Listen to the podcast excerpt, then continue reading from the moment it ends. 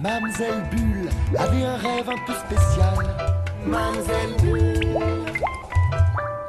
Bonjour à tous, 18h vendredi, c'est l'heure de Mamselle Bulle, votre dose hebdo de bande dessinée en mode audio. Et cette semaine, c'est avec Relom que je vous propose de passer un petit moment, 15 minutes très exactement. Relom qui signe avec Wilfried Lupano au scénario Trackmage, une bande dessinée publiée chez Delcourt. Trackmage, c'est l'histoire de Pistolin. Pistolin, un petit producteur de pécadou, un fromage de cornebique. Avec la guerre que se livrent les mages, la vie dans les montagnes où il vit est devenue impossible. Alors après avoir été le témoin de l'extermination de son troupeau, le jeune berger fait le serment de traquer les mages et de les tuer tous. Rien que ça, sachant que, bien sûr, Pistolin ne sait pas se battre, qu'il n'a aucun pouvoir magique et qu'il n'a comme compagnon de route et de combat qu'une biquette, Myrtille, l'unique survivante de son troupeau. Un excellent album de rural fantasy. Un rural fantasy, c'est vraiment le mot, mot, juste parce qu'on est dans un monde d'heroic fantasy, mais très décalé, ça reste de l'humour quand même. Et euh, on voulait euh, appuyer ce, côté rustique, sur quelque chose de très rustique. Ça parle de fromage, d'élevage. Euh. Alors évidemment, il y a des fées, des dragons, des monstres et, tout, un petit peu le, le décorum Heroic Fantasy. Mais ça nous tenait à cœur de, de garder ce, côté rural. Donc je pense que Rural Fantasy, on ne peut pas mieux résumer. Et comment est-ce que justement ce, cet album et ce style est né? Comment est-ce que vous avez été amené à travailler ensemble sur, sur ce titre? Alors, euh, amené à travailler ensemble, c'est Wilfried Lupano, le scénariste, qui, avait déjà euh, écrit le scénar euh, depuis euh, pas mal de temps. Le scénario était validé par l'éditeur, mais il leur manquait un dessinateur. Et euh, Wilfried connaissait le travail que je faisais chez Fluide Glacial, il l'appréciait beaucoup, donc il, il m'a démarché en fait. Il m'a envoyé un mail et, j'étais un peu hésitant, j'avais jamais travaillé avec un scénariste. Euh, je lui ai dit de m'envoyer quand même le scénario. J'étais pas convaincu et j'ai lu le scénario et là ça a été un, grand choc et j'ai dit oui tout de suite. Et vous aviez lu les, anciens albums de, de, Wilfried Justement, quand vous dites c'est un choc, c'est justement que ça, dénote par rapport à d'autres choses qu'il a faites, mais en même temps, il fait des choses dans des styles à chaque fois très différents. Mais voilà, est-ce que vous attendiez plus ou moins quelque chose avant la surprise de la réception du scénario?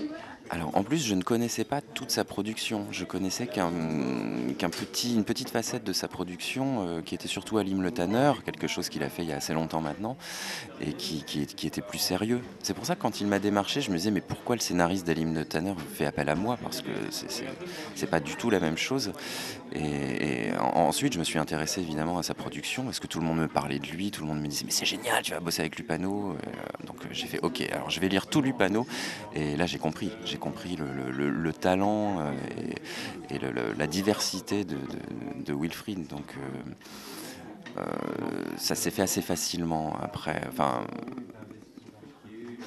en fait, il a fait beaucoup d'humour, Wilfried. C'est quelque chose qu'il manie énormément. Moi, je connaissais que son, son côté sérieux, mais il, a, il, a, beaucoup de récits humoristiques. Les, les vieux fourneaux, c'est très drôle. C'est très drôle et c'est toujours fin, même quand c'est des blagues qui peuvent paraître potache mais il y a toujours une certaine finesse qui fait que ça passe toujours. Enfin il a le don de le placer. Je sais pas si c'est le placer au bon moment ou avoir pile le bon ton mais il y a quelque chose de toujours très juste. Mmh. oui c'est vrai que dans, dans euh, il y a beaucoup de, de y a de la grosse blague. Ça peut ça peut être grivois ou un peu lourd ou de mauvais goût. C'est revendiqué hein, d'ailleurs par Wilfried. Mais euh, bah, en fait c'est jamais lourd. Ça, tombe toujours quand même euh, à propos. Enfin il est fort Et justement, ce scénario, vous le disiez, il a été écrit de, depuis un petit moment. Euh, Est-ce que vous l'avez retravaillé du coup ensemble pour, euh, pour que ça donne Trackmage Et au-delà du scénario, qu'est-ce que vous pensez que vous, justement, vous avez apporté de plus, euh, enfin le plus dans, dans cette histoire? Puisque vous le disiez, il est, venu vous voir en, vous voulant vous. Alors, je pense que ce qui l'intéressait, c'est le côté expressif, les visages. Moi, j'aime beaucoup dessiner les, les trognes, les gueules, les, voilà, des, tronches très, très caractéristiques. Euh, je pense qu'il a, il a voulu faire appel à moi surtout pour ça. Euh, J'ai rien ajouté ou fait enlever au scénario. Euh, tout me semblait parfait tout me semblait parfait. Wilfried m'a dit que si je lui avais demandé, il aurait bien voulu bouger certaines choses, mais bon, ça n'a pas eu à se faire.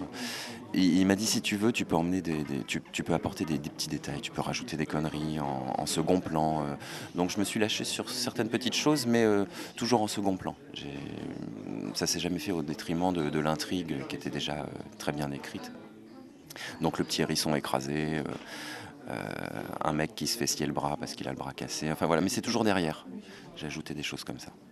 C'est quand même super confort pour une première collaboration avec un, scénariste. Oui, oui, oui, oui, Je crois que je pouvais pas mieux tomber en fait. Qu'est-ce qui vous a le, plus éclaté dans, la réalisation de cet album? C'est créer euh, tous ces monstres, toutes ces gueules précisément. J'imagine que c'est un ensemble, mais voilà, est-ce qu'il y a des choses sur lesquelles vous êtes plus particulièrement amusé? Alors c'était déjà travailler sur un scénario bien écrit. Ça, ça a été euh, génial pour moi. C'est la première fois de, ma vie que je n'avais pas à écrire le scénario. Donc j'étais complètement libéré de, tout cet aspect. Je n'avais qu'à me concentrer sur le graphisme. Et, euh, et j'avais une base extrêmement euh, bien écrite, extrêmement solide de Wilfried. Donc ça déjà ça a été un pied euh, réel. Euh, ensuite techniquement j'ai travaillé différemment, j'ai travaillé au crayon. Il n'y a pas d'encre en fait dans, cet album, tout est travaillé au crayon, au fusain, au graphite et à la gomme. Et euh, parce que j'avais le temps, comme j'étais pas pris par le, temps d'écriture, j'avais le temps de m'éclater graphiquement. Euh, là, je travaille sur le tome 2 de Trackmage et je m'éclate encore plus. Euh, donc, le, plaisir, euh, oui, en deux mots, c'est ça c'est travailler sur un scénario extrêmement bien écrit et avoir le temps de se lâcher graphiquement. Et les, précisément les, figures, le, que ce soit le personnage principal, que ce soit les monstres, ça arrivait assez rapidement, ou bien même la fée. Est-ce que vous les avez trouvés rapidement, ces personnages? Alors c'était extrêmement bien détaillé dans le scénario. Euh, par contre, Wilfried ne, quand je dis détaillé, euh, Wilfried ne précise pas comment doivent être les personnages physiquement mais euh, il décrit les situations tellement bien et, euh, les, dialogues aussi suffisent à, m'inspirer en tant que dessinateur et, à voir quel physique peut avoir euh, le personnage. Donc pour Pistolin, le héros, j'ai proposé trois versions à Wilfried et on, s'est arrêté sur celle que vous connaissez. Et, pour la fée, non, il n'y avait pas de... bon, fallait qu'elle soit petite et qu'elle ait des ailes. Et comme elle, en ai pris un coup. Voilà, donc j'ai observé dans le bar quelques femmes saoules et et le travail était fait. Le visage se défigure encore plus dès qu'elle se remet à boire. Et oui, oui, elle a le visage qui se ramollit hein, quand elle a bu un peu trop de bière. Et, est-ce que sur des, choses, j'imagine que ça aussi c'est écrit dans, dans, le scénario, mais par exemple, quand, il y a des petites trouvailles, entre guillemets, dans le sens où, par exemple, quand il rentre dans le livre, quand elle lui fait lire euh, le, livre des mages, où il se retrouve euh, à l'intérieur, ça tient aussi à beaucoup de choses comme ça. C'est-à-dire qu'il y a plein de détails au-delà de, l'histoire, il y a plein de petits détails euh, comme ça.